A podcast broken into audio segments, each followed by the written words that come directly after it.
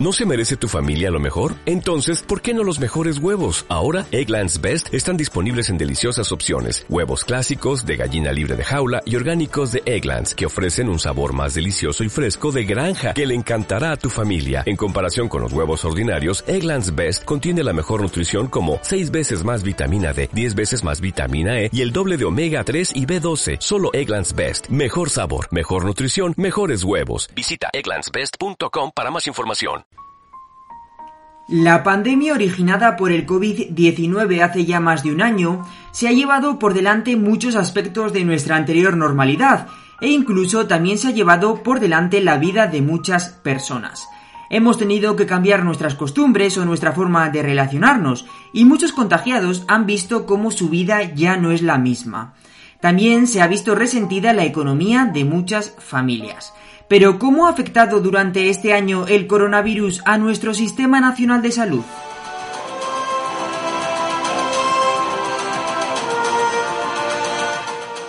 Dar en el blanco, con Marcos López.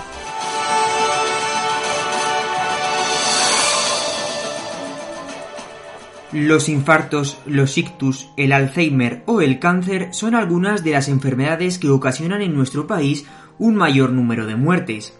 Con la explosión de la pandemia estas enfermedades se han visto relegadas a un segundo o a un tercer plano. Pero no hay que olvidarse de que el coronavirus no hace que estas enfermedades dejen de estar presentes o dejen de afectarnos. Este tipo de enfermedades sigue ahí, y si se relaja su detección o su tratamiento, podemos vernos muy perjudicados. Gema Sancho Pardo es oncóloga radioterápica en la Sociedad Española de Oncología Radioterápica y ha sido por diferentes factores, entre ellos, pues sobre todo el bloqueo de la asistencia primaria, que es donde eh, los pacientes eh, cuando tienen sintomatología acuden por primera vez. Este fue un factor, pues estaba todo volcado hacia lo que sería la asistencia a los pacientes con sospecha o bien con diagnóstico de, de COVID. Eh, el segundo problema que ha podido inducir a, este déficit en el diagnóstico ha sido también el, miedo de los pacientes en acudir a, los centros médicos e incluso también a los hospitales. Miedo a salir, miedo al contagio. Y otro siguiente motivo es que se han tenido que desplazar recursos eh, de personal, recursos médicos, hacia la atención dirigida a los pacientes eh, con la infección por COVID. En estas enfermedades que les hemos mencionado es vital el tiempo de actuación. Durante la primera ola el año pasado, en marzo, se vio cómo muchos pacientes no acudían a las urgencias de los hospitales por miedo al contagio de coronavirus. En el caso de una patología como el ictus, puede tener consecuencias muy negativas para el desarrollo posterior de la enfermedad. La doctora Elena López Cancio es neuróloga dedicada al ictus en el Hospital Universitario Central de Asturias y debemos actuar en las primeras horas y, fundamentalmente en, eh, cuanto antes eh, para intentar restaurar la, circulación. De manera que eh, para que esto ocurra de forma general en, tiempos normales, no de pandemia, aunque ahora recalcaré que también en pandemia hemos permanecido un poco con los mismos circuitos, existe un circuito denominado código ictus que existe a nivel de, de todas nuestras regiones y que lo que lo que intenta este código ictus en coordinación con los servicios de emergencias médicas, atención primaria, los hospitales, eh, tanto los hospitales pequeños como los grandes, eh, posibilita este circuito la detección precoz de los síntomas en cualquier paciente que se sospecha un ictus para que éste sea derivado al hospital más adecuado de la forma eh, más rápida o de la manera más rápida. Otra enfermedad en la que el tiempo es vital es el infarto. En los primeros meses de la pandemia los hospitales llegaron a atender un 40% menos que en anteriores años. Esto no quiere decir que no los hubiera, sino que los enfermos no acudían a los centros hospitalarios. Un estudio realizado en más de 75 hospitales de nuestro país alertó que la mortalidad por esta enfermedad se habría duplicado entre marzo y abril. El doctor Ángel Cequieres, presidente de la Sociedad Española de Cardiología, y nos va a dar más detalles. En primer lugar, los pacientes eh, tenían miedo en aquellos momentos a contactar con los hospitales o con los diferentes dispositivos asistenciales y quedaban en su domicilio, algunos de ellos con total seguridad eh, pues de alguna forma relativizaban sus síntomas y le daban menos, menos relevancia por, por la sensación que había de, desconfianza o de temor. Eh, y esto sí que indudablemente lo objetivamos. Al mismo tiempo también observábamos que los pacientes llegaban con infartos eh, de mayor tiempo de evolución. Hay una clara relación entre eh, el momento de tratar el infarto y el pronóstico a largo plazo. Cuanto más precozmente, cuanto con mayor rapidez se actúa en los pacientes con infarto para, para intentar eh, abrir la arteria obstruida, cuanto antes se abra esta arteria, más sangre vuelve a pasar a aquel territorio del corazón que, que, se, está, que se está produciendo la herida y, y el pronóstico es mejor. No nos podemos olvidar de una de las enfermedades que más muertes provoca anualmente en nuestro país, el cáncer. En el caso de los hombres, el de pulmón es la primera causa de muerte. Durante los peores momentos de la pandemia se llegaron a dejar de diagnosticar uno de cada cinco casos, según un estudio realizado por la Sociedad Española de Oncología Médica. Algo que preocupa a los expertos por las causas que esto pueda tener en un futuro. Gema Sancho Pardo es oncóloga radioterápica en la Sociedad Española de Oncología Radioterápica que ahora estamos empezando a observar eh, los últimos dos tres meses pacientes que cuando ya llegan a los servicios de, de oncología o los servicios de, de, primaria que son referidos a los servicios de oncología llegan en una fase más avanzada de lo que es habitual. O sea, estamos viendo pacientes con cáncer eh, ginecológicos, mujeres con cáncer ginecológico que llegan con, fases ya avanzadas, con tumores eh, que están infiltrando, algunos de ellos que no pueden ser ya eh, resecables con cirugía y tienen que empezar con maniobras reductoras con quimioterapia y que por tanto el pronóstico se ve significativamente afectado. Durante la primera ola de la pandemia vimos cómo esta ha afectado a la detección de algunas enfermedades, algo que con el paso de los meses y la normalización de la sanidad, este porcentaje de posibles enfermedades no detectadas ha ido disminuyendo. Gema Sancho Pardo nos lo explica así llevamos un retraso en el diagnóstico que poco a poco pues eh, lo vamos normalizando. El gran caos fue la primera ola, sobre todo. Era lo desconocido, todos los recursos se tenían que volcar eh, a favor de la atención a los pacientes con COVID. Eh, incluso en algunos hospitales, pues bueno, en todos, se dejaron pues de hacer cirugías oncológicas, tratamientos oncológicos y un poco el mensaje era hay que mm, eh, atacar esta pandemia, no sabemos cómo va a evolucionar, no sabemos si se va a frenar y un poquito por debajo ya se oía el mensaje este, ¿no? Sí que es verdad, ahora estamos atendiendo a estos pacientes porque es lo prioritario, pero esto va a comportar unas consecuencias eh, muy significativas en el resto de pacientes. Para que esto no ocurra y el resto de pacientes no se vean perjudicados, no es solo importante la detección de estas enfermedades, sino su posterior tratamiento. Con la pandemia, las limitaciones y las restricciones a algunos procesos de rehabilitación se han visto perjudicados, y ahí es donde ahora ponen el énfasis las diferentes asociaciones para evitar que todo esto pueda afectar a los pacientes. Ángel Zequier es presidente de la Sociedad Española de Cardiología que las medidas de rehabilitación cardíaca y otras medidas se están haciendo con programas eh, de manera virtual en el que se contacta con los pacientes, se le presentan los vídeos o se le hacen charlas o, se hacen videoconferencias.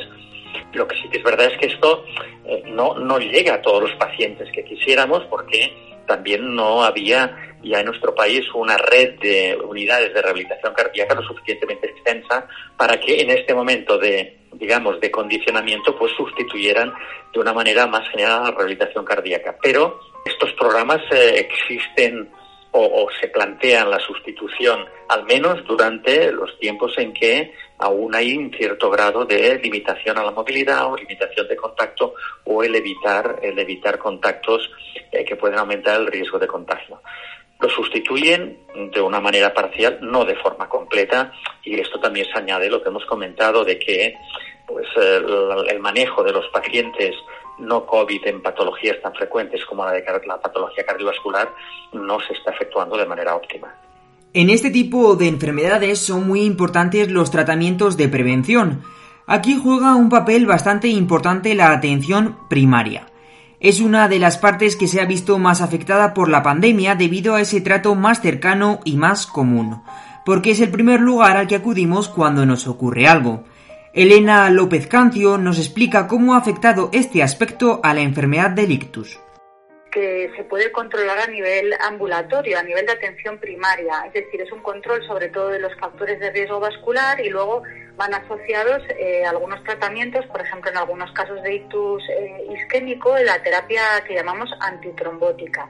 En concreto, el tratamiento global de los factores de riesgo o, el control de los mismos sí que se ha podido ver afectado pues porque también la, atención primaria se ha visto afectada. Las consultas, como sabemos, telefónicas eh, pues no son lo mismo que una consulta presencial. No hay datos de si esto ha podido afectar de una forma eh, clara en el control pues de la tensión arterial o de la diabetes de un paciente. Sí que podemos hablar en el caso de los tratamientos anticoagulantes, que es uno de los tratamientos que se administra para prevenir el ictus cardioembólico y que, y que son los tratamientos pues que muchos conocerán como el síndrome. Ahora existen otros anticoagulantes de acción directa. En el caso del síndrome requieren el control eh, periódico de, las, de unas variables en la sangre, hay que ir haciendo analíticas, es el denominado control del síndrome, eh, que muchos pacientes o personas que nos oigan conocerán porque es un tratamiento bastante extendido. Y estos controles del síndrome implicaban en muchos casos una, una, eh, una dificultad del paciente acudir al centro sanitario a hacerse el control o de que alguien viniera a hacerle el control a su casa con una maquinita pequeña que hay portátil. Eso hizo que en muchas comunidades, no en todas, eh, se aprobara el uso de estos otros anticoagulantes eh, durante el periodo de pandemia, que estos, estos nuevos eh, anticoagulantes, bueno, no tan nuevos, llevan varios años en el mercado, pues tienen la facilidad en este sentido de que no requieren controles y, y por tanto, mm, pues facilitaban su uso, es una dosis fija que se administra diariamente. De momento no hay ningún estudio que relacione directamente este tipo de enfermedades de las que hemos estado hablando con el contagio por coronavirus. Lo que sí afirman los especialistas es que aquellos pacientes con patologías relacionadas con el ictus, los infartos o algunos tipos de cáncer como el de pulmón pueden provocar una peor infección por COVID. Nos lo detalla Ángel Zequier, presidente de la Sociedad Española de Cardiología. La posibilidad, perdón, de contagiarse es, similar, no, no, no, se contagian más que otros grupos de pacientes, otros grupos de edad, pero sin embargo si se infectan, pues, perdón, si se contagian, desarrollan la infección eh, y entonces la infección tiene un peor pronóstico. Bien por acción directa del virus, eh, que, que, puede ser por la afectación pulmonar que tiene o por a veces el grado de inflamación que puede provocar dentro del miocardio, sino también sobre todo por el efecto indirecto, porque con eh, eh, el desarrollo de la propia patología, con poco desarrollo de la propia patología del COVID, puede descompensar o inestabilizar la patología que tienen los pacientes con enfermedades crónicas que en condiciones normales pueden estar estables, pero el hecho de añadir la infección por COVID puede provocar una descompensación. Todos los expertos confirman que para evitar este tipo de situaciones, la solución es poner la vacuna a todos aquellos pacientes crónicos. Esto les protegería contra el COVID y además ayudaría a seguir ejecutando su rehabilitación con una mayor normalidad que la que ahora mismo tienen. Afortunadamente creo que ahora, como los, grupos de edad de pacientes que pueden tener un mayor riesgo de desarrollar enfermedad cardiovascular, de descompensar la urgencia cardiovascular o infartos agudos de miocardio, eh, la mayor parte, aún creo que en los próximos en las próximas semanas una gran parte de estos pacientes ya va a estar vacunados o de estas personas ya van a estar vacunados, con lo cual yo creo que progresivamente va a mm, eliminarse o reducirse esta, esta limitación que el temor al coronavirus pues puede, puede, puede interpretarse por, por algunas personas de estos grupos de edad. Yo creo que esto, espero que en los próximos meses ya no va a suponer ningún problema. Sin ninguna duda, el coronavirus debe ser, por ahora, el eje principal que recabe todos los esfuerzos de nuestro Sistema Nacional de Salud, hasta que con la vacunación vayamos combatiendo la pandemia. Pero no nos podemos olvidar de esa cara B de la pandemia, esos casos de las enfermedades que hemos tratado y de muchas otras que siguen ahí y que conviven en los hospitales, ambulatorios y centros de salud con el tan temido COVID.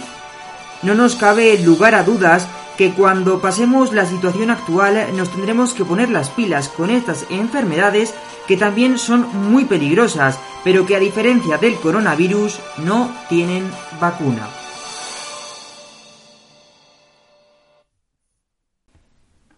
Guión, dirección y locución de Marcos López. Voz careta de Carlos Martín Marchán. Además, doy las gracias a todos los invitados.